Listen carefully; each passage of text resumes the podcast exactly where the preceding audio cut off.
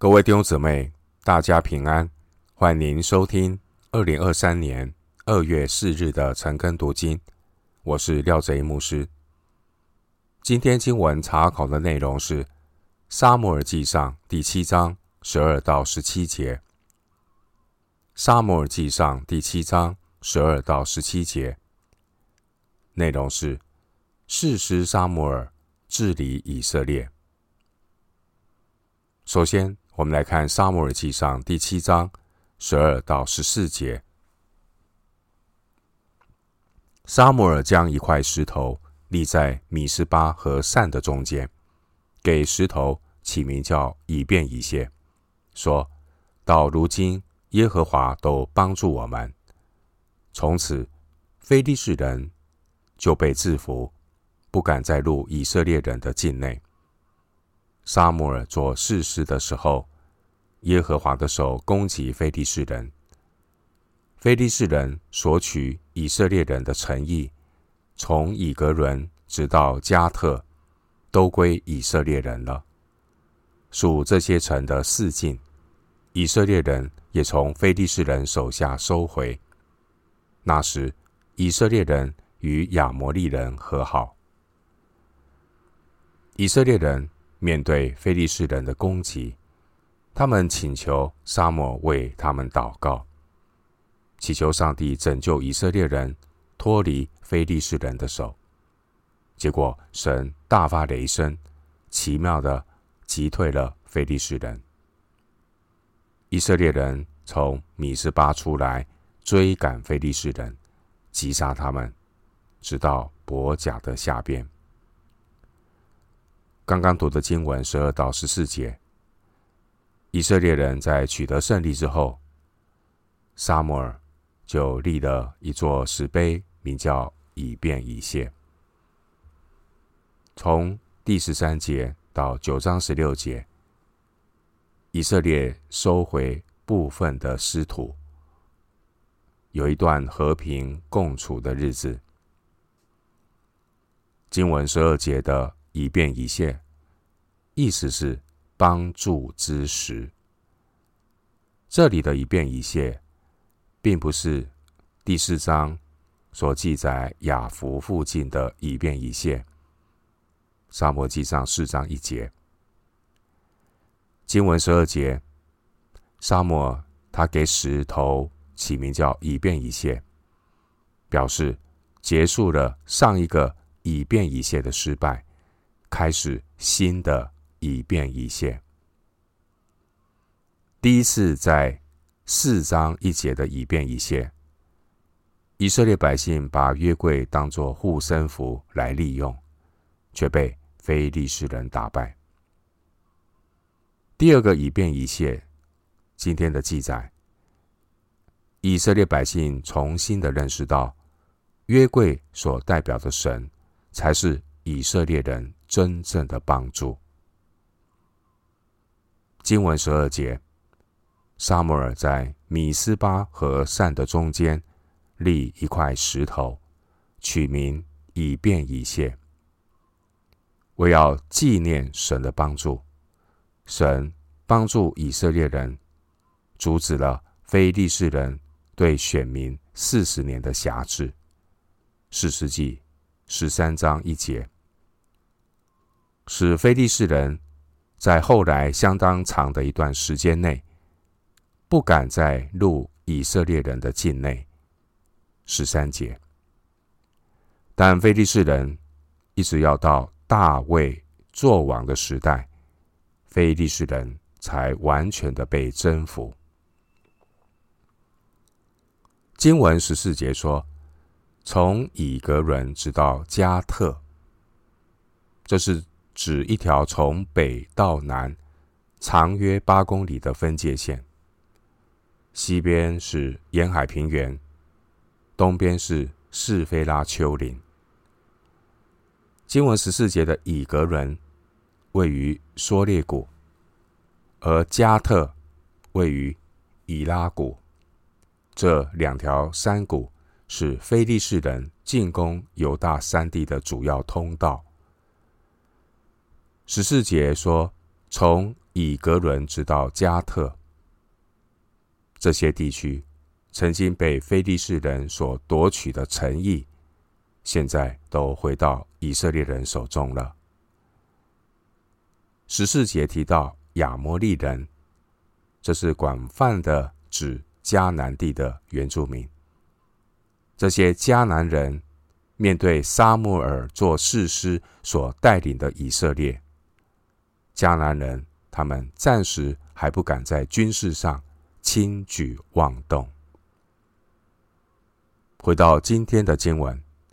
撒母耳记上七章十五到十七节，撒母耳平生做以色列的士师，他每年巡行到伯特利、吉甲、米斯巴，在这几处审判以色列人。随后回到拉玛，因为他的家在那里，也在那里审判以色列人，且为耶和华筑了一座坛。十五到十七节，撒母耳成为巡行以色列各地的士师。撒母耳他穿梭在以色列各个城市，以神的律法来判断是非公正。经文十七节，沙摩他住在拉玛，也是他父亲的家中。经文说，沙摩在那里筑了一座坛。十七节，圣经没有说明沙摩尔为何没有回到祭司城挪伯，去那边的祭坛献祭。圣经也没有解释为什么沙摩尔仍然让约柜继续的留在亚比拿达的家中。但我们可以推论。撒母耳的时代，并不是一个讲究纪律规矩的时代。当时候有许多习以为常的事情，不一定是原先的规矩。上帝兴起撒母耳，逐步的在以色列人当中做拨乱反正的工作，引导他们归正归向神。基督徒要慎思明辨，要分辨哪些是绝对不可妥协的真理，哪些是次要非绝对的规矩。我们复习一下《撒母耳记上》第七章的内容。第七章提到以色列的复兴，神首先。兴起一个人，名叫撒母耳。撒母耳他带领百姓向神认罪悔改，洁净自己。七章九节，撒母耳献上羊羔为燔祭，向上帝求情，然后打败非利士人。弟兄姊妹，这整个过程也是基督徒个人和。